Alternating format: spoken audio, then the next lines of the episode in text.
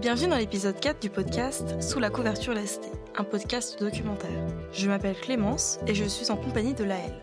Alors que je suis une femme cis, Laëlle est un homme trans qui a commencé la prise de testostérone. Sous la couverture lestée est une série documentaire qui suit mois par mois, plus ou moins, la transition de Laëlle. C'est l'occasion pour lui de nous parler des changements que les hormones ont sur lui, de nous parler de transidentité, de parcours, d'expérience. Pourquoi sous la couverture lestée Parce que ce podcast, c'est une pause dans le temps. Un moment tout doux, comme un cocon ou une cabane. Un moment que prend Laëlle pour nous partager son vécu. Avant de commencer l'épisode, je préfère vous prévenir que nous allons parler de féminité. Si vous êtes sensible à ce sujet, certains passages du podcast pourront vous mettre mal à l'aise. Bonne écoute Salut Laëlle Salut Clémence. Après notre très grande trêve hivernale, beaucoup de changements sont arrivés. Ça fait maintenant 164 jours que tu es sous testostérone. Ça fait presque 100 jours de plus que la dernière fois où on a enregistré un podcast. beaucoup de choses se sont, se sont produites, beaucoup de choses ont changé. Est-ce que déjà tu peux nous dire combien d'injections de thé tu as déjà eu euh, alors du coup là j'en suis à ma septième et j'ai ma huitième d'ici 3-4 jours. Mes injections, je les ai beaucoup plus fréquemment parce que j'ai eu rendez-vous avec mon endocrinologue fin janvier de mémoire. Et maintenant, du coup, j'ai mes injections toutes les trois semaines parce que mes analyses euh, de sang étaient super bonnes et que je réagissais très bien à cette prise d'hormones. Au lieu d'une injection toutes les quatre semaines, maintenant c'est toutes les trois semaines. Et du coup, je vais avoir ma huitième d'ici trois ou quatre jours. Ça fait quasiment trois mois qu'on n'a pas enregistré d'épisode. Est-ce que Laëlle, tu pourrais nous faire un peu un état des lieux des changements qui sont apparus depuis, euh, depuis le début de l'année et justement avec cette augmentation de prise de thé? Alors j'ai toujours l'impression que euh, j'ai très peu de changements et que je vois pas les effets, que c'est pas assez rapide et du coup je me plains tout le temps. Mais j'ai quand même des effets. Alors déjà, euh, chose à signaler qui était déjà là au dernier podcast mais que j'avais oublié de dire, c'est que j'ai beaucoup plus chaud qu'avant. Vraiment, j'ai chaud, je supporte presque plus la chaleur, je transpire un peu plus, j'ai chaud des pieds. Ouais, j'ai chaud et c'est un état euh, général. Au début où j'ai commencé à ressentir euh, cette grosse chaleur en moi, donc euh, je pense il y a environ 3-4 mois, j'ai eu aussi pas mal de moments où j'avais des grosses bouffées de chaleur la nuit dans mon lit, où j'avais super chaud ou en journée. Je sais pas trop pourquoi, mais là ça me le fait moins. J'ai juste chaud continuellement. Là je suis en t-shirt alors qu'on est en avril et on dit en avril ne te découvre pas d'un fil. Mais j'ai chaud et j'ai vraiment chaud des pieds. Mais du coup, maintenant, euh, je comprends mieux euh, les mecs quand j'étais au collège, en pleine euh, puberté, qui étaient toujours en t-shirt l'hiver, parce que du coup, j'ai l'impression que c'est mon cas. En février, j'étais déjà en t-shirt et j'ai l'impression d'être le monsieur été du collège. Sinon, j'ai un peu plus de poils, j'ai beaucoup plus de poils sur les jambes, à l'arrière des cuisses. Mes cuisses avant étaient imberbes et maintenant, je me retrouve avec plein de poils sur les cuisses. Enfin, plein pour moi, parce qu'avant j'étais un berbe, mais j'ai quand même beaucoup plus de poils. J'ai beaucoup plus de poils aussi sur, euh, sur le ventre, un peu plus sur mes bras aussi. Ça arrive tout doucement, mais je commence à les voir. Et sinon, j'ai fait mon premier rasage il y a trois jours. Je me suis rasé euh, bah, du coup le visage, la barbe. Il n'y avait pas grand chose, c'était un, petit duvet. Euh, enfin, ça se voyait pas forcément, mais, mais juste l'envie de se raser pour la première fois, etc. Mais du coup, ça a été tout un challenge de se dire, est-ce que je me rase avec un rasoir? Est-ce que je me rase avec une tondeuse? J'ai demandé des conseils à plein de gens parce que je savais pas comment faire ce premier rasage.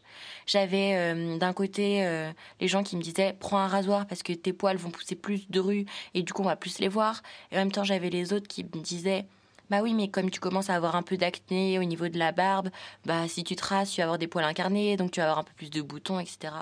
Et du coup, j'ai fait le choix de, prendre la tondeuse. Voilà, on va voir ce que ça donne. Euh, je pense que je vais me raser euh, plus régulièrement maintenant, parce que quand même, ils ont un peu poussé. J'avais, j'avais au moins un demi centimètre de poils sur le visage. Après, ils étaient, ils étaient super blonds et super fins, donc on les voyait pas forcément, mais, mais franchement, ils étaient longs. Et du coup, apparemment, maintenant, bah, je pique du visage. Sinon, également, je suis allée euh, chez le coiffeur il y a une semaine, deux semaines. Et j'ai changé un peu plus ma coupe de cheveux, je l'ai raccourcie. Parce que ma, mon ancienne coupe de cheveux, elle m'allait plus trop. Et elle me mettait un peu dysphorique, j'étais pas forcément bien. J'en avais un peu marre que tout le monde m'appelle madame, etc. Et je me disais, mais sincèrement, ça fait cinq mois que je suis sous testostérone. Et les gens, ils m'appellent encore madame, etc. Enfin, du coup, j'ai eu besoin d'un gros changement et du coup, je me suis un peu coupé les cheveux. Sinon, dernier gros changement euh, que je pourrais dire, c'est que je n'ai plus mes règles depuis le 7 février. Donc j'ai loupé environ euh, plus de deux cycles. Donc je pense que je vais plus les avoir. Enfin, j'espère en tout cas. Mais la première fois où euh, mon cycle il a sauté, j'ai quand même eu mal au ventre, comme si j'avais mes règles, mais sans les avoir. Mais en tout cas, voilà, pour l'instant, j'ai plus mes règles. Ah oui, aussi peut-être que ça se remarque ou pas, ça dépend des moments, ça dépend des gens, mais ma voix elle a un peu changé quand même. J'ai hâte que ça change plus, mais il y a déjà des petits changements. Avec la fin de tes règles, on a décidé de parler aujourd'hui de féminité, de qu'est-ce que ça t'a fait d'être éduquée comme une femme, le fait du coup justement d'avoir des, des, attributs féminins comme les règles ou la poitrine. Donc on va en fait balayer quasiment euh, toute ta vie, de ton enfance euh, à aujourd'hui, pour que tu nous expliques ta relation avec la féminité en tant que, que mec trans. Du coup aujourd'hui on va parler de vestiaire de basket, de défilé en chaussures à talons ou encore de date avec des mecs.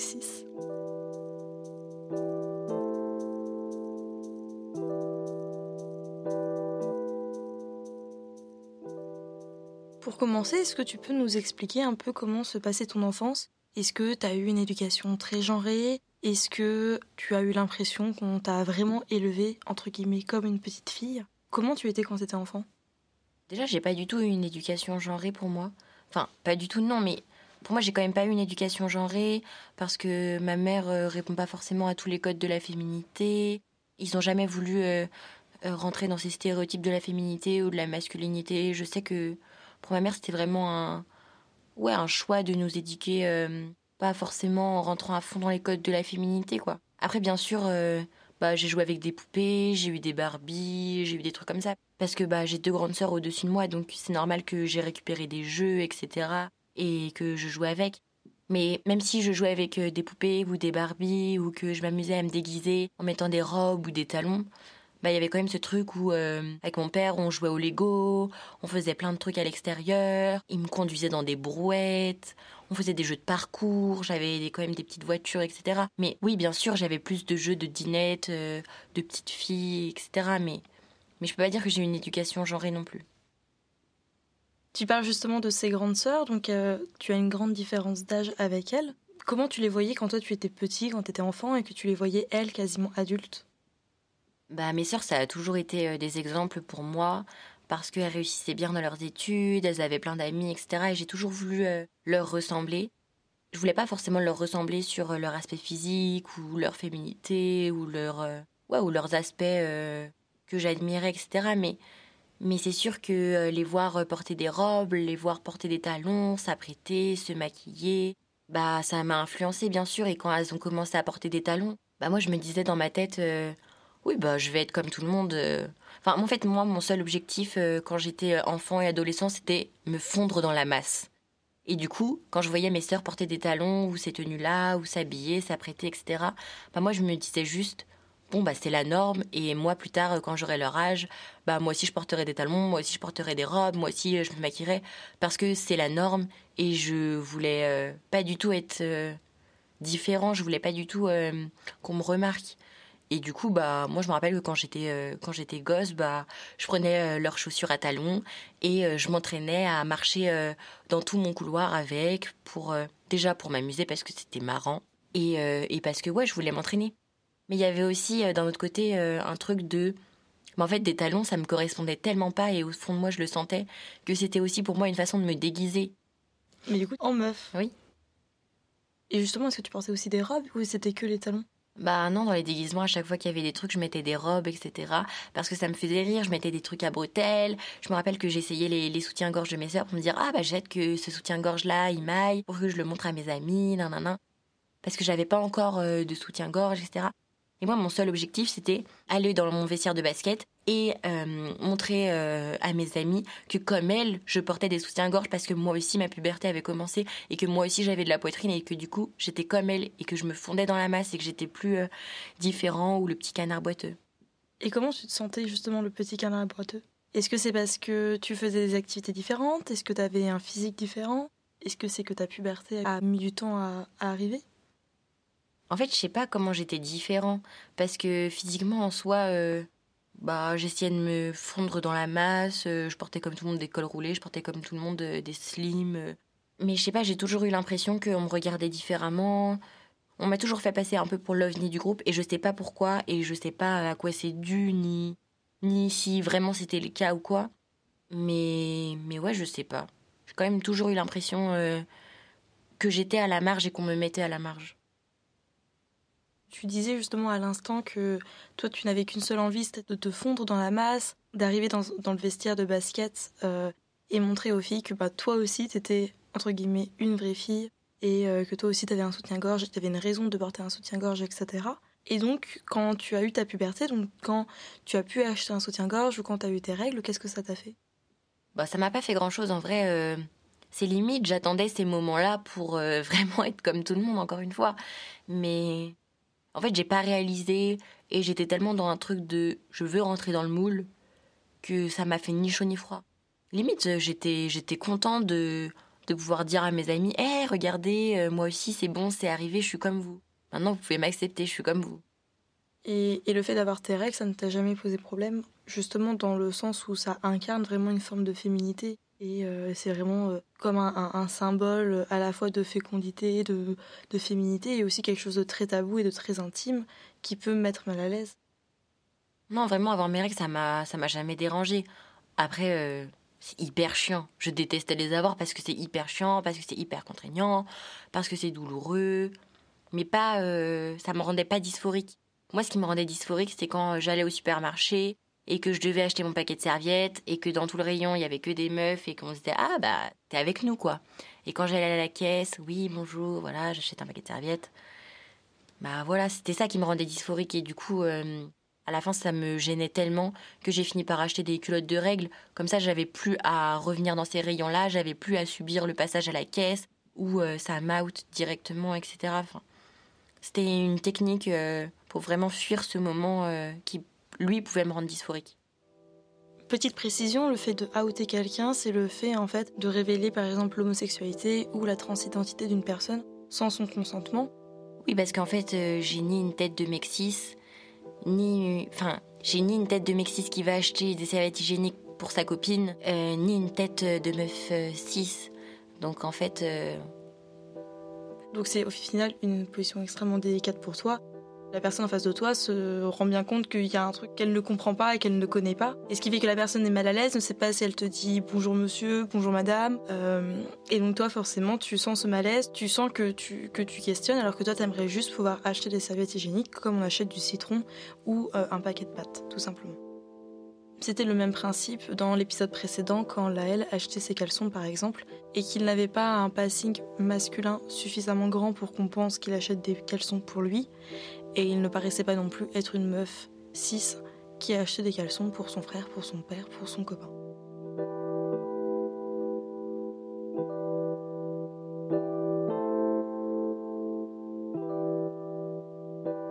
Tu parlais tout à l'heure du basket, et donc on peut en venir justement à la période de l'adolescence, période euh, généralement assez charnière pour les personnes parce qu'on doit se créer son identité, on doit se confronter au regard des autres, on doit essayer d'apprendre à, accepter son corps qui change, etc. Quelles étaient tes stratégies en fait pour être comme tout le monde? J'ai jamais pu être réellement comme tout le monde parce qu'au collège, c'est vraiment la période où, tout le monde porte des marques, des sweet Nike, machin truc et tout. Et bah moi je viens d'une famille prolo, donc euh, j'ai jamais eu euh, tout cet attirail euh, pour être réellement populaire, tout cet attirail pour paraître ouais pour paraître inaperçu. Du coup moi je me contentais de ce que j'avais, je portais des pantalons comme les autres, j'essayais de ouais de suivre un peu la, mode qu'il y avait au collège où bah, au final tout le monde portait un peu les mêmes choses, tout le monde a un peu les mêmes écharpes, tout le monde a un peu la même coiffure, les mêmes cols roulés etc. Et sinon moi pour me fondre dans la masse bah en fait j'avais les cheveux longs parce que bah parce que c'était aussi la norme d'avoir les cheveux longs. Mais euh, moi, je me rappelle à mon époque, euh, toutes les filles avaient les cheveux détachés, elles avaient les cheveux lisses, elles avaient les cheveux impeccables, etc. Et moi, mes cheveux, euh, j'arrivais pas à les détacher, j'arrivais pas à les voir, je les supportais pas. Et du coup, bah, pour paraître comme tout le monde, je les avais longs. Mais comme j'arrivais pas à les garder longs et, et à me sentir bien avec ces cheveux-là, bah, je les attachais et je faisais des mini chignons pour qu'on voit vraiment rien. Et ouais, je les faisais comme disparaître, mais en même temps en montrant aux autres que, en fait, je suis comme tout le monde aussi parce que j'ai les cheveux longs et je suis pas à la marge euh, en ayant des cheveux courts et en assumant réellement ma personnalité. Juste, je suis dans un entre-deux qui fait que ça passe sans passer. Mais ça passe quand même. Et est-ce que par exemple, c'est arrivé de te maquiller à cette période-là? Je me souviens que j'ai longtemps tanné ma mère pour pouvoir avoir du mascara, pouvoir me maquiller au collège et, et, du coup, encore une fois, être comme tout le monde, comme mes amis et tout ça, et aussi pour être intégrée. Et du coup, j'ai eu mon premier mascara quand j'étais en quatrième. Et j'ai eu le droit euh, d'en mettre euh, réellement au collège quand j'étais en troisième, je crois. Et du coup, à partir de ce moment-là, j'ai mis du mascara tous les jours, euh, de ma troisième à ma terminale. Parce que ça montre une part de féminité qui est attendue. Parce que ça rend ton visage un peu vivant, un peu moins triste, un peu moins fatigué. Et, et parce que, en fait, tout le, monde, tout le monde se maquille. Et quand tu te maquilles pas un jour, ah bah alors, euh, t'es fatiguée, bah alors qu'est-ce qui se passe etc. Et euh, je me rappelle aussi que je crois que je mettais du, fond de teint aussi un peu quand j'étais au lycée pour, euh, pour cacher ma peau, pour cacher un peu mes boutons, mes imperfections, parce que bah faut être impeccable, faut être parfait, parfaite, etc. Et j'ai arrêté de porter du maquillage, j'ai arrêté de porter des soutiens-gorge et j'ai arrêté de m'épiler. Quand je suis arrivée à la fac, quand j'ai réellement pu me découvrir moi, quand j'ai pu rencontrer des personnes qui, elles aussi, se sentait pas forcément bien avec ces codes-là et que en fait on pouvait être bien à la marge ensemble et se soutenir euh, dans ce truc-là. Et en fait, il n'y a même pas à se soutenir quand, quand on fait partie d'un même milieu avec des gens parce que juste c'est naturel et parce qu'au final, euh, bah, le reste devient la marge. Tu disais tout à l'heure que ta mère n'était pas forcément dans les codes euh, d'une hyper féminité. Est-ce que du coup tu avais des figures autour de toi de féminité? Bah, mes sœurs étaient pour moi quand même une, une figure euh, de féminité. Je me rappelle que ma grande sœur, euh, quand j'étais au lycée ou au collège, c'était une période où elle mettait tous les jours un énorme rouge à lèvres rouge. Elle mettait souvent du mascara. Et pareil, quand elles avaient euh, des boutons, elle, les cachait avec du fond de teint, etc. Mon autre sœur aussi, pareil, portait régulièrement du rouge à lèvres, du mascara, etc. Vraiment, elle, elle, s'apprêtait, mais, mais sans trop de chichi non plus. C'était quand elles sortent, quand elles voient du, des gens, quand elles sont dans un espace social. Parce qu'à la maison, euh, c'était vraiment on reste en pyjama, on reste, euh, on reste comme on est. C'est une figure de féminité, euh, ouais, dans, l'espace social plus. Et je me rappelle que, par exemple, au moment des repas de famille, c'est là où elles allaient s'apprêter. Et c'était aussi un moment où moi, on me demandait d'être plus féminin. On m'incitait pas forcément à porter des robes ou quoi que ce soit, mais, mais c'est vrai qu'on attendait que mes habits soient propres. on appréciait quand je me détachais les cheveux, quand ils étaient bien bouclés ouais, quand j'étais soignée, on me disait que le mascara m'allait bien, etc. Et dans tes amis au collège, au lycée, est-ce que tu étais entourée de personnes très féminines? Ouais, les amis que j'ai rencontrés euh, au collège ou surtout au lycée euh, sont et étaient euh, très féminines à cette époque, à beaucoup porter de rouge à lèvres, du maquillage, des robes, à vraiment rentrer dans ces codes de la féminité. Et moi, du coup, quand j'étais au lycée, même si je portais du maquillage, même si j'essayais de faire un effort, j'avais déjà descendu mes attentes envers moi-même et de me dire euh, oui c'est bon euh, je mets déjà euh, du mascara je fais déjà attention à prendre du linge propre le matin je vais pas non plus en rajouter. Et, du coup bah, même si j'étais vachement intégrée dans ce groupe d'amis là que j'ai encore bah je sentais qu'il y avait une différence entre elle et moi. Et tout le monde le ressentait en fait cette différence là parce que même si notre orientation sexuelle n'a rien à voir avec la façon dont on s'habille ou la façon de comment on s'apprête ou non, bah, je me rappelle que les gens dans ma classe euh, m'avaient parfois euh, posé la question euh, pour essayer de, connaître mon orientation sexuelle en, en supposant que j'étais pas vraiment hétéro, quoi. Et je pense, d'après ma façon de me tenir, d'interagir, ma façon de m'habiller, ou de prendre soin de moi ou non. Même si, je le rappelle, l'orientation sexuelle n'a rien à voir avec tout ça. On a la sensation que tu essayais de paraître féminin comme tout le monde, de répondre aux attentes, de te maquiller, avoir des cheveux longs, euh, être soigné, etc. Mais tu disais tout à l'heure, par exemple, que quand tu jouais euh, enfant, tu pouvais autant jouer à la Barbie que au Lego avec ton père. Euh, est-ce que justement, à l'adolescence, au lycée, tu étais aussi ambivalent? Est-ce que tu avais aussi des aspects masculins? Est-ce que tu avais des modèles masculins auxquels tu essayais de ressembler, par exemple? Bah, jamais vraiment eu de, de modèle masculin. Et vraiment, pour moi, je l'avais dit dans les précédents épisodes, que vraiment jamais je me suis imaginé ne pas être une, une meuf quand j'étais en primaire, au collège, au lycée, quoi. J'avais jamais entendu l'existence euh, réellement euh, de la transidentité, etc. Je comprends aujourd'hui euh, certains trucs que je faisais qui rentraient pas forcément dans les codes de la féminité ou même qui se penchaient vers les codes de la masculinité. C'était vraiment pas conscient ce que je faisais et je le comprends vraiment qu'aujourd'hui avec comment je suis et toutes les réflexions que, que je peux avoir sur, sur mon parcours d'avant. Mais je me rappelle que quand j'étais au basket, du coup, moi j'avais quand même pour modèle euh, bah, les basketteurs avec des grands maillots hyper larges, les chaussettes relevées, etc. Et du coup, bah moi j'ai essayé de, de reprendre un peu ces codes-là. Moi je suis tout petit, je fais moins d'un mètre soixante et je prenais euh, des shorts en XL ou XXL. Euh, dès qu'il y avait, je pouvais prendre les plus grandes tailles. Et pareil pour les maillots, j'adorais quand je balais dans mes maillots. Je trouvais que, je sais pas, ça me donnait de l'assurance et et sur un terrain, euh, bah, j'avais l'impression que ouais, je pouvais m'imposer. Et sur un terrain euh, de basket, moi, avec euh, mes grandes chaussettes relevées, mes maillots hyper larges, là, je prenais plaisir à, à sortir justement des codes de la féminité en dribblant hyper fort, en courant vite, en, ouais, en m'amusant et en étant vraiment moi-même.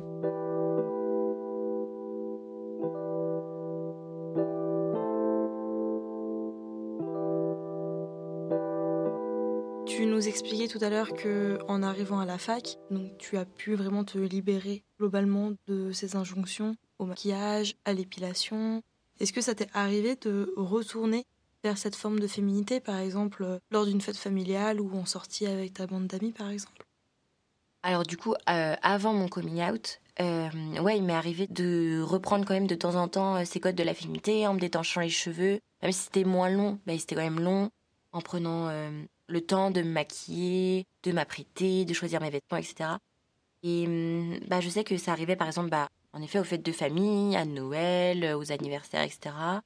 Ça m'est arrivé aussi une fois où j'avais un rendez-vous avec un garçon et j'avais envie de lui plaire. Et, euh, et du coup, même si j'étais plus du tout dedans, bah, je me rappelle que vraiment là, je m'étais apprêtée, j'avais détaché mes cheveux, j'avais mis plein de mascara. Mais en fait, euh, au bout du deuxième rendez-vous, euh, j'ai dit Allez, ciao, bye bye, t'es ni fait pour moi et je suis ni fait pour être comme ça en fait parce que ça m'allait pas du tout ce, truc de hum, être féminin me me ressemblait pas du tout et je me sentais vraiment mal à l'aise. Et j'avais vraiment l'impression de lui mentir et et de lui montrer une personne que j'étais pas juste parce que c'était les codes qu'on attendait dans un couple hétéro entre guillemets où je devais euh, m'apprêter etc mais mais moi ça me plaisait pas et et je me sentais pas bien. Et ouais j'avais l'impression de lui mentir. Du coup euh, j'ai coupé très court et et ça s'est fini là. Mais en effet je me suis maquillée et, apprêtée euh, pour rentrer dans ces codes. Et sinon, euh, après mon coming out, euh, j'avais eu euh, à faire des visites d'appartements. Et, et, je me rappelle que j'avais longuement discuté avec un ami pour savoir comment je m'habillais et est-ce que je me maquillais ou pas. Parce qu'en fait, je me rendais bien compte que en paraissant comme une personne trans, j'avais possiblement moins de chances d'être pris dans cet appartement-là que euh, une meuf cis ou un mec cis, etc. Et du coup, j'avais fait l'effort de remettre un pantalon que je portais plus depuis mon coming out, euh, un pantalon qui était féminin. Je m'étais maquillée aussi, et en fait, j'avais juste envie de montrer au propriétaire que j'étais normale, que j'étais sûre et que j'étais euh, et que j'étais bien pour intégrer cet appartement. Et encore une fois, reprendre un peu ces codes de l'hétéronormativité parce que euh, parce que c'est ce qu'on attend et parce que c'est ce qui rassure et parce que rentrer dans les codes et dans la normalité, c'est ce qui est attendu et voilà et du coup j'ai fait ça. L'hétéronormativité, c'est souvent défini comme le fait qu'il y ait une injonction à être hétérosexuel. L'hétérosexualité n'est pas forcément comprise uniquement comme orientation sexuelle, c'est-à-dire une femme attirée par un homme ou un homme attiré par une femme.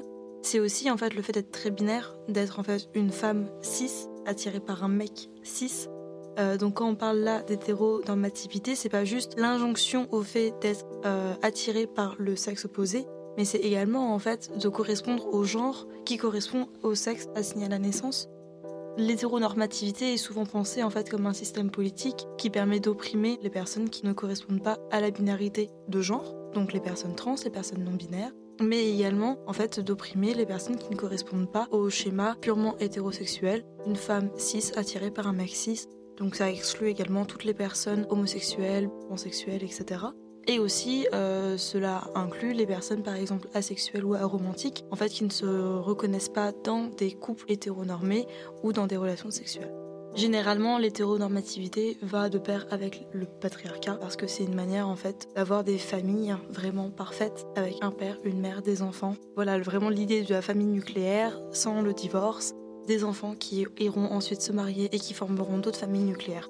Et c'est vraiment ça, par exemple, qui semblait être euh, menacé par le mariage pour tous, par exemple. Et euh, la manif pour tous, en soi, incarne l'hétéronormativité et le patriarcat dans sa forme familiale.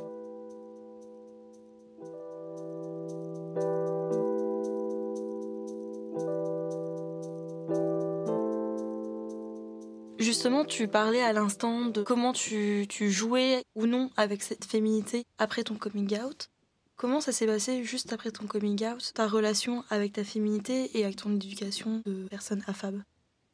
Bah, du coup, comme je l'ai dit euh, au tout début dans les podcasts, après mon coming out, j'ai vraiment euh, tiré un trait définitif sur ma, sur ma féminité. Je l'ai complètement bloqué, je me suis habillée en noir, j'ai pris des vêtements larges pour dissimuler toutes mes formes, j'ai porté des casquettes pour dissimuler mon visage, etc. J'ai changé ma démarche, ma façon de, de me tenir, de me mouvoir dans l'espace social.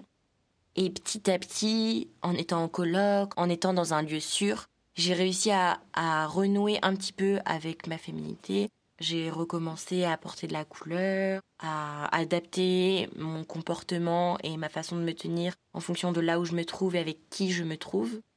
Par exemple, je sais que des fois, euh, le soir, quand il fait nuit et que je dois rentrer chez moi ou marcher dans la rue, etc., quand j'étais pas outée, j'avais pas du tout peur dans la rue. Vraiment, euh, j'étais en mode euh, je suis badass, pas de soucis, tout va bien, etc.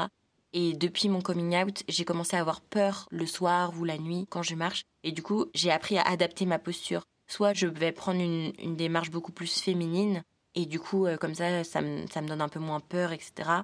Soit au contraire, je vais vraiment développer une démarche hyper masculine, je vais mettre une capuche ou je vais mettre une casquette, je vais balancer mes épaules ou avoir des enjambées plus longues. Et en fait, en adaptant cette posture, bah, ça me permet de cacher un peu mon identité aux autres et donc de me rendre plus sécure en pensant que je vais juste moi me faire agresser euh, dans la rue parce que parce qu'on voit que je suis un mec trans en fait. Quand j'ai fait mon coming out, il y a quelque chose qui m'a marqué, c'est que j'ai des mains qui sont très longues, très longilines, très féminines, avec, euh, on m'a toujours dit, des ongles qui sont euh, très beaux et avec une belle base pour porter du vernis à ongles. Et du coup, moi, le premier truc que j'ai fait, et pendant des mois et des mois, c'est que je n'arrêtais pas de me couper les ongles. Parce que je voulais pas du tout que mes ongles soient longs un tout petit peu plus long et, et ça me mettait dysphorique et j'avais l'impression que je m'outais directement auprès des personnes. J'avais l'impression que c'était par mes mains qui voyaient que, que en fait j'étais une personne affable. Et du coup, bah, instantanément, j'ai, j'ai tout coupé, tout coupé, tout coupé. Et, voilà. Et sinon, je me rappelle aussi que, du coup, j'avais arrêté de porter des soutiens-gorge quand je suis arrivée à la fac. Et c'est aussi la première chose que j'ai commencé à remettre après mon coming out. J'ai commencé directement elle a apporté par, par contre euh, des brassières pour euh, justement euh, serrer ma poitrine et qu'elle devienne beaucoup plus invisible. Et je les portais tellement et ça me faisait tellement mal au début parce que toute une adaptation à reporter ça. Et je me rappelle que je les portais même chez moi pour vraiment, même dans mon, espace personnel, même dans mon cocon, ne plus voir ma poitrine. Et du coup, ouais, j'ai commencé à vraiment, à vraiment tout cacher quoi. Après, pour moi, euh, la transidentité, c'est vraiment euh, quelque chose de social. C'est on va s'habiller de telle ou telle façon parce qu'on est dans tel ou tel environnement. Mais aujourd'hui, euh, moi, quand je suis chez moi, je suis juste la elle et je peux m'habiller n'importe comment. je peux avoir les ongles longs chez moi ou les cheveux longs chez moi. Ça n'a aucune importance parce que juste, j'ai pas besoin de prouver aux autres mon identité et qui je suis. Et être chez moi seule, ça me rend pas dysphorique. C'est vraiment l'espace social qui qui me met mal, c'est le regard des autres qui peut me mettre mal. C'est juste l'espace social en fait qui, qui, peut me mettre mal et me rendre dysphorique.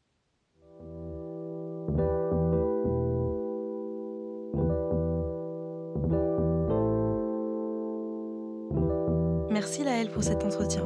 Merci, chers auditoristes, pour votre écoute. Nous nous retrouvons bientôt pour notre cinquième entretien.